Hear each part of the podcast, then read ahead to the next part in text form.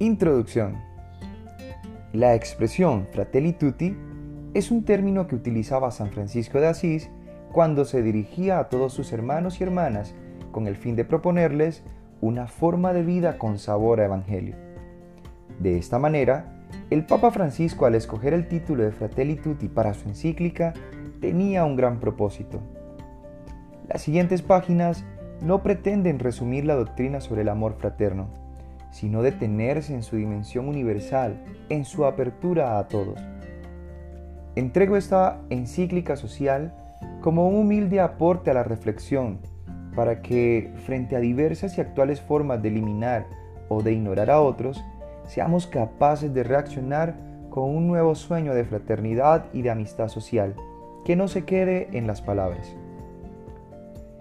El Santo Padre nos entrega una encíclica social enfocada en el tema de la fraternidad y de la amistad universal, tal y como se nos indica en el subtítulo de la misma.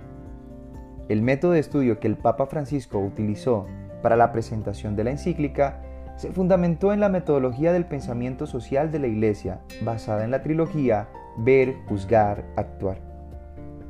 En primer lugar, Francisco brinda una lectura de la realidad a partir de las tendencias del mundo actual que desfavorecen el desarrollo de la fraternidad universal.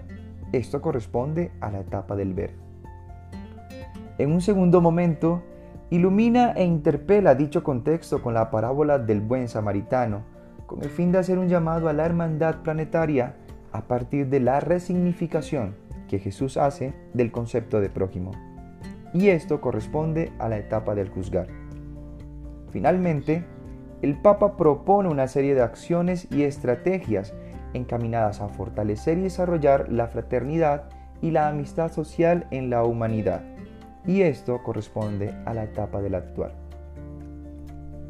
La carta encíclica posee 287 numerales organizados en una introducción y ocho capítulos, cuya reflexión se centra en el concepto de la cultura del encuentro.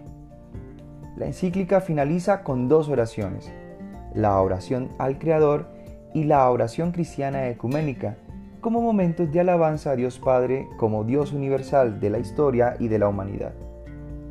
La encíclica fue firmada en Asís junto a la tumba de San Francisco el día 3 de octubre del 2020, víspera de la fiesta del Santo. Por último, conviene resaltar el contexto durante el cual fue promulgada la carta encíclica, pues la humanidad se enfrentaba a la pandemia del COVID-19. Tal situación le permitió al Santo Padre resaltar la manera como la humanidad no ha sido capaz de actuar conjuntamente frente a los desafíos globales. La pandemia evidenció los grandes problemas del hombre relacionados con la convivencia y la justicia social.